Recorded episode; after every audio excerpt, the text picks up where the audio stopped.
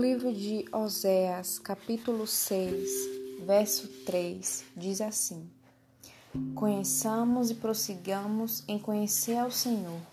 Como a alva, a sua vinda é certa, e ele descerá sobre nós como a chuva, como a chuva seródia que rega a terra.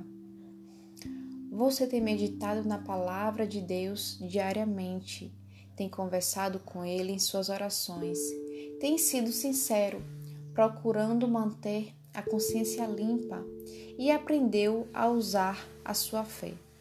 Assim, vai conhecendo a Deus paulatinamente. Dia após dia, sua intimidade com Ele aumenta e vocês constroem o relacionamento para a eternidade. Confiança, fidelidade, fé.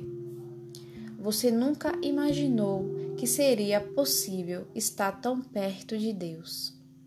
Mantenha essa chama acesa. Prosseguir em conhecer ao Senhor é manter vivo o interesse nesse relacionamento, entender a vontade dele e executá-la, levar outras pessoas a conhecê-lo e a ter a vida. A promessa também é um aviso. A vinda do Senhor Jesus é tão certa quanto o fato de que o sol nascerá no outro dia. Creia ou não, ela acontecerá. Nada é tão prioritário. Conhecer e prosseguir em conhecer ao Senhor lhe dará a possibilidade de recebê-lo dentro de você, na pessoa do Espírito Santo. Assim, como a chuva seródia vem fora de sua estação, sua vinda também pegará muitos de surpresa.